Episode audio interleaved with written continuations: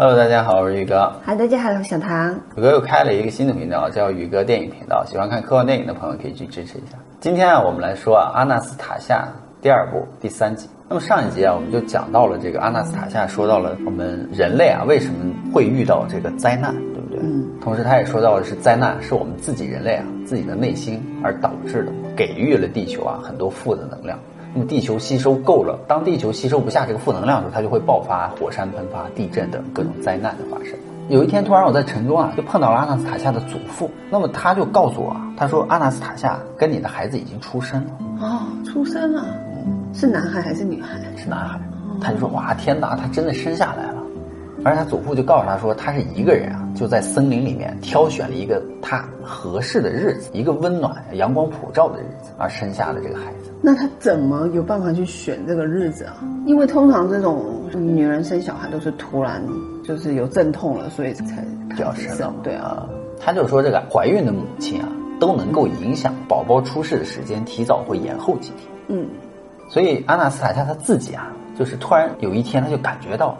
他说那是美丽的一天，因为他祖父说我们过去空地去看他，在空地的边缘就看到了母熊，而委屈的在咆哮着，用尽全力的拍打着地面。那么阿纳斯塔夏也躺在当时他的母亲生下他的同一个位置，而卷曲成一小团，而卷曲成一小团的一个小家伙正趴在他的胸口而呼吸着。母狼呢在一旁舔着他，就母狼还帮着他照顾小孩子。对，那他现在是怎么去照顾宝宝的？他祖父就是说你要想知道的话，你应该亲眼去瞧一瞧，对不对？去看看你的孩子。他说我一听到儿子出生了，就马上想要跑去看他。他说我一定会去。男主就说啊，说我对这个阿纳斯塔夏呢，就有一种说不上来很讶异的感觉，就是也不像爱上一个女人的那种，因为毕竟他们才处了几天嘛。嗯。那我还记得以前爱上一个女人的感觉，跟现在根本就不一样。也许我没有办法阻止普普通通的去爱她，对不对？有什么办法让我没办法做到？大概是跟这个阿纳斯塔夏，他是一个毫无逻辑的人。可能有关，对不对？我也是一个毫无逻辑的人，为什么？因为我也是，就是思想比较跳跃啊。你咋跳跃？想到一出是一出啊。你就是突然哪天，哎，我想吃火锅嘛，就是这么个跳跃吃。所以他的祖父就说啊，说这个男主啊，你别把阿纳斯塔夏的毫无逻辑而当做是一种胡说八道。其实啊，他表面上是毫无逻辑，那么实则是将人类被遗忘的这个灵魂从宇宙深处而带回来。嗯。而且很有可能会创造一个新的法则。就是他的祖父说，有时候就连我们也无法理解这个阿纳斯塔夏，因为他是常常与自己热衷的事情为伍，完全是孤零零的一个人。他遇上你会把自己啊放开给你，还透过这本书放开给所有的人。我们原本想阻止这件事情的，可是他的选择啊，实在令人猜不透，甚至到了荒唐的地步。因为人是啊，全宇宙唯一能够在短时间内啊跨越所有次元的一种生命嘛。大部分人生活在这个世界上，只是用世俗的眼光在看自己物质的这一面，对不对？然而，也有些人能够感知到其他肉眼而看不见的层面，灵媒那些人，对对对，就是比如说运气，对吧？灵性、辉光，对啊，就很多东西无法解释的东西，你说它不存在呢？但我们人类还一直在运，一直还相信它的存在。比如说运气。对不对？谁会相信不存在？冥想呀、灵性啊，这些东西全都是肉眼看不见的东西啊，精神，对不对？但是你又没有办法说它不存在，嗯，因为有的时候一天之中没有精神啊，你的身体就是没有力气，嗯就是就没精神，就对啊，就是没有精神的，就是干什么都提不起精神来，就没有力气。你说精神不存在吗？所以他祖父也说啊，就以世间上的这个物质生命来说，他只是一个人，一个女人，没错。尽管他的生活方式啊如何的不寻常，他就跟所有的女人其实是一样的。他祖父就说，她其实也就是一个普通的女人，但是唯一有一点，有一个现象是她亲眼目睹的，是她没有办法解释的。什么现象？就是她唯一跟人类有一点不同的地方，在人类世界可能会称为异常现象，对不对？它是一种科学现象而无法解释的。嗯，就是在阿纳斯塔夏很小的时候啊，我们在安葬他父母的时候，他还很小，不会走路，也不会说话。当时啊，我和我的父亲，就是他的祖父，嗯，在这个动物的帮忙下，在地上挖了一个洞之后，在地下铺满了这个树枝，而把阿纳斯塔夏的父母抬到这个洞穴，而帮他们盖上草，再用土填满。我们静静的就站在这个坟前，还小的这个阿纳斯塔夏呢，就在旁边一旁的这个草地上，而观察他手臂上的一只虫子。幸好他们觉得当时他还不懂啊，发生了什么不幸的事情，我们就这样安静的离去，而把阿纳斯塔夏一个人留在了那里。他们就这样走了，把阿纳斯塔夏就放在那。对，就放在那个坟墓的旁边。为什么要这么做？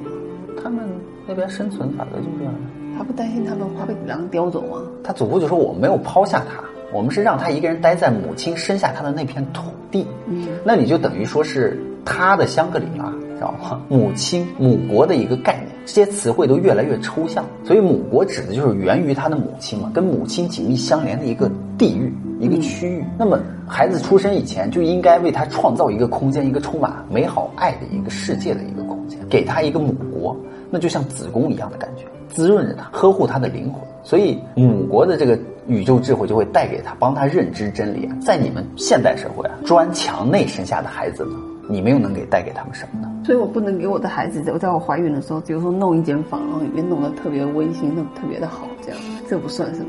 这 不算，因为他们觉得就是你要给你的孩子准备好这个爱的空间。对啊，他房间也很有爱啊，我给他装饰的特别好看。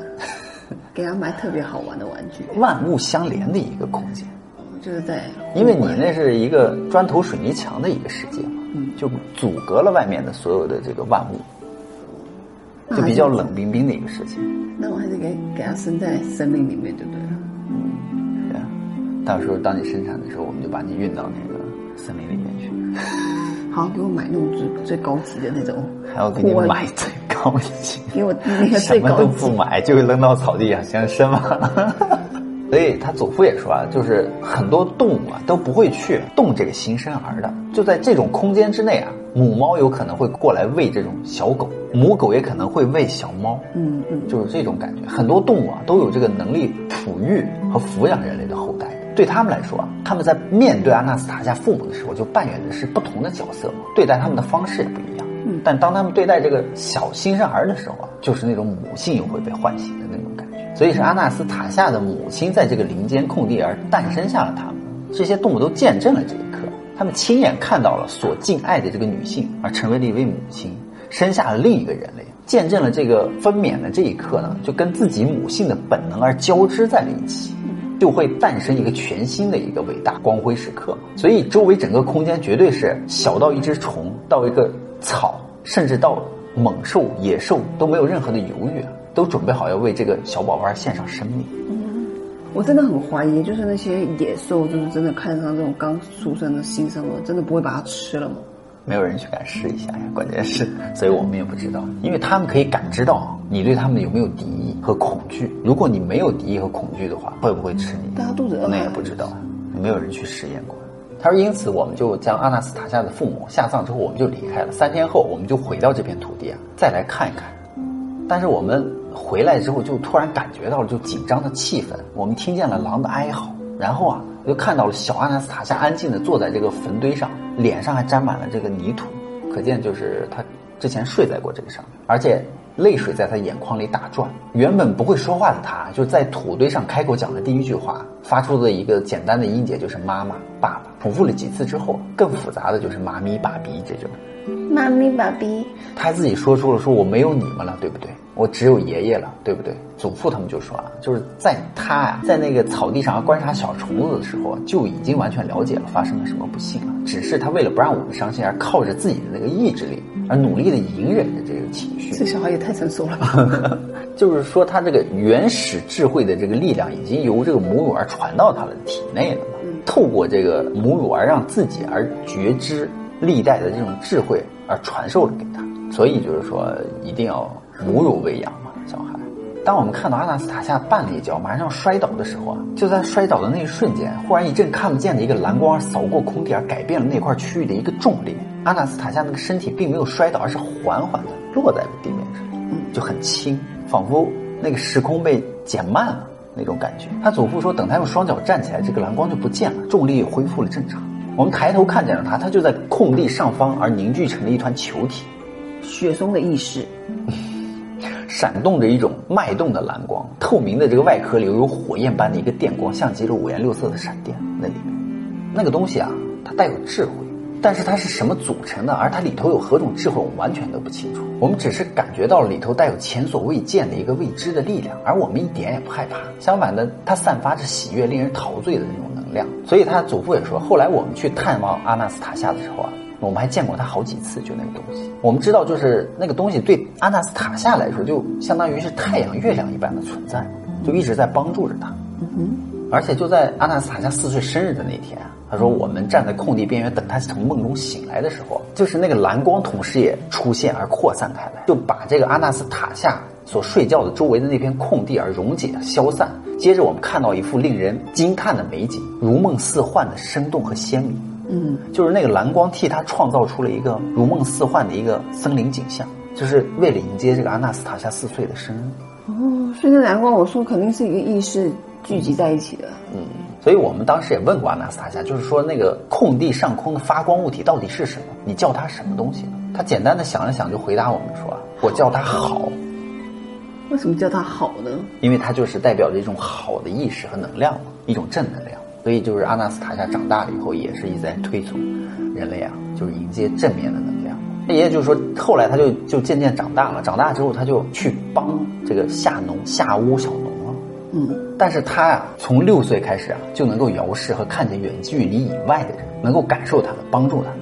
他不断的散发着他的光啊，整整二十年间，就是温暖着这个原地里的各种植物，疗愈着许多人，不带强迫的告诉人啊如何必须的对待植物，就如何的对待植物，对吧？我们之前也讲过嘛，植物和万物的意识啊，都与人类的意识而相连，所以他表现的很出色，效果也很好。接着他就开始观察人类的生活方方面面，而命运就使啊，就是他说男主你和他啊联系在了一起，嗯，而也使他产生了一种新的念头，就是要让人类而穿越过这种黑暗的时光。嗯，所以说，这个阿纳斯塔夏他一直在行动啊，努力把这个想法化为实际的一个画面。所以也有人问过我这样的问题：说阿纳斯塔夏到底是不是真实存在的？他说他是再真实不过的一个人。那么老人家啊，就指指远方，嗯，两个女孩啊在那儿抽烟。他说：“我认为其中一个抽烟的那个呀、他不是真实存在的。就打个比方吧，你们都不是说阿纳斯塔夏不是真实存在的。嗯，那男主说什么意思？不是真的呢？你现在眼前所看到的只是一个形象，技术治理世界而设定出来的形象。你仔细看，那个女孩啊，脚穿令她不舒服的高跟鞋，而对她来说太紧张了。她之所以会这么穿，完全是因为别人说现在你这样该穿什么是最时髦，所以她才这么穿。她穿的短裙的材料似皮，但又不是真皮，那种材料对人体是有害的，而她盲从人类的这个思想而穿上了它，建立出啊别人想要的一个形象。你看他浓浓的妆和骄傲的态度，表面上看来他是独立自主的，但那只不过是表面而已。他整个形象跟他真实的自己完全的不符。就是说，我们现在地球上很多人类啊都是这样。他这个形象站在那里啊，是一个没有灵魂的生命，一个虚假虚幻的形象。那怎么样才是真实的？那么老人家就说啊，那我去啊，告诉你，让你知道什么是真实的。他朝那两个女孩走去啊，他说我就跟在那老人家后头，然后他注视这个抽烟女孩，他转头看着老人家吐了口烟在他脸上，不耐烦地说：“想干嘛，老头？想要钱吗？” 老人家啊，停顿了一下，说啊，你应该把香烟拿在右手，你是用右手的。然后女孩这时候就乖乖的把烟拿到了右手，就有点错愕，而且整个人都改变了，就是那种盛气凌人的样子就消失了。阿纳斯塔夏的祖父就说啊，跟这个女孩说，你应该把孩子生下来。当你生下这个孩子的时候啊，你的男朋友就会来找你了。好了，你去吧。哎，原来这个男主角说，这个女孩居然就乖乖的就听话，而就走了，就这样子。那你爷爷也挺厉害的。他说：“哎，你这个跟他说好像就跟催眠一样，你怎么办到的呀？真是不可思议。”他说：“这根本就不是催眠啊，也没有什么不可思议，只不过就是一个用心去关注一个人。我指的是真实的人，而不是把那个真实的人盖住的那个虚拟的形象。那你怎么有办法能够看透这个形象，看到那个形象后面他真实的自己？”嗯，怎么看到的？他说：“很简单，我只是做了一点观察，就这女士用左手拿烟，但是也在用左手在包包里找东西。”这表示他是左撇子。小孩子要是用左手拿汤勺啊，或者是左手做其他事情啊，但是父母会尽量的告诉他用右手，嗯，对不对？所以我就是让他用右手拿东西的时候，他仿佛就回忆起了他父母曾经对他说的那个嗯感觉，这代表他跟他的父母相处的很好，对不对？那生小孩的事情呢？老了怎么知道啊？她说她因为她怀孕了一个月了，而她外在的形象是不想要这个孩子的，但她内心真实的小女孩是非常渴望要这个孩子的。双方啊，她就跟她的男友不断的交战，或者说她内心不断的在交战。嗯，所以最后啊，我告诉她了，你应该生下这个孩子，跟她内心所想的是一样的，所以她就非常认同。她说我在这个泰加林的时候啊，我就问阿纳斯塔夏，你见过上帝吗？阿纳斯塔夏说谁也没有见过上帝，因为他的思想。是以极高的速度在运行的一个东西，就是所以我们看不到它，我们跟不上它的思想运行速度。那我们就在想嘛，为什么那个上帝不把速度放慢一点，好让我们看见它？所以老人家就是阿纳斯塔夏的祖父就说啊，说这个上帝仿佛就是我们人类世界那个自行车轮在转，对不对？轮子上有钢条，当它转得很快的时候，我们就看不见那个钢条的存在了。他说你看不见钢条，是因为你的思考和视觉速度没有办法让你看见，你跟不上这个速度。嗯，当你看清楚了，那么骑车人就会摔倒。嗯，那么他会因为动作停下来而无法抵达目的地而摔倒，他何必这么做呢？他为什么为了让你看到这个钢条而摔一次？但是地球上那么多人啊。他为了证明给每一个人都看一次，每一次都摔倒的话，没有必要呀。你看到了，只会证明那个钢条是确实存在的，仅此而已啊。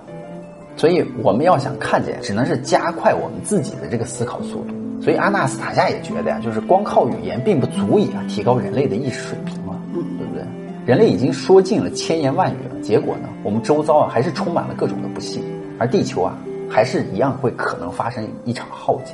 阿纳斯塔夏的祖父就说啊，所以他才会让你去出这本书啊，阿纳斯塔夏，对不对？冥想雪松，语言已经很枯燥了嘛，但是如果啊是用书的形式来展现呢，就会给人类一种萌芽的状态。所以他说，你去问问读过这本书的人吧，在他们的内心啊，所有人都已经有一个萌芽了。嗯，所有的物质条件都取决于人的心灵和意识。看完这本书之后啊，那么每一个人都会反省自己，别把错怪罪到他人身上。只有从内而外的做出改变，才能够改变周遭的一切嘛。阿斯塔夏就说啊，他说地球远古人类啊就拥有各种的能力嘛。之前我们也说过，对不对？能让他们比现代人聪明，原始人能够轻易的利用啊充满宇宙的各种讯息，也就是之前我们说连上阿卡西，对对对，这些讯息都是至高无上的智慧，而是由上帝创造的。人类本身的思想对此都有贡献，让讯息库庞大到能够回答任何的问题。那么它相当不明显，答案只在一瞬之间就会出现在人提问的这个潜意识当中。松果体，嗯，他们不需要太空飞船飞往另一颗星球就能够知道这些事情，因为所有的东西都存在于大自然当中。他说我已经尽我所能，虽然不够，但我还是给了一点希望。我期望阿纳斯塔夏能让我看一看新出生的孩子。嗯，他说因为啊，我买了连身裤、玩具和婴儿食品。动身就前往了西伯利亚的泰加里，我想要看看阿纳斯塔夏和我的孩子。他的孩子应该不需要玩具。这整个第二部啊，讲的就是他在这个城市中啊的回忆，回忆之前那几天的一些事情，以及他碰上了阿纳斯塔夏的祖父告诉他的一些事情。然后最后的结尾的时候，就是他又动身去前往了泰加林，去寻找阿纳斯塔夏，以及得知了他的孩子出生了，他要去找他的孩子。这就是整个这个冥想雪松的第二部啊所叙述的一件事情。然后今天我们就讲到这里了。喜欢我们的朋友呢，请订阅和关注我们的频道吧。你的订阅和关注啊，就是我们继续做下去的动力哦。别忘了三连哦，拜拜。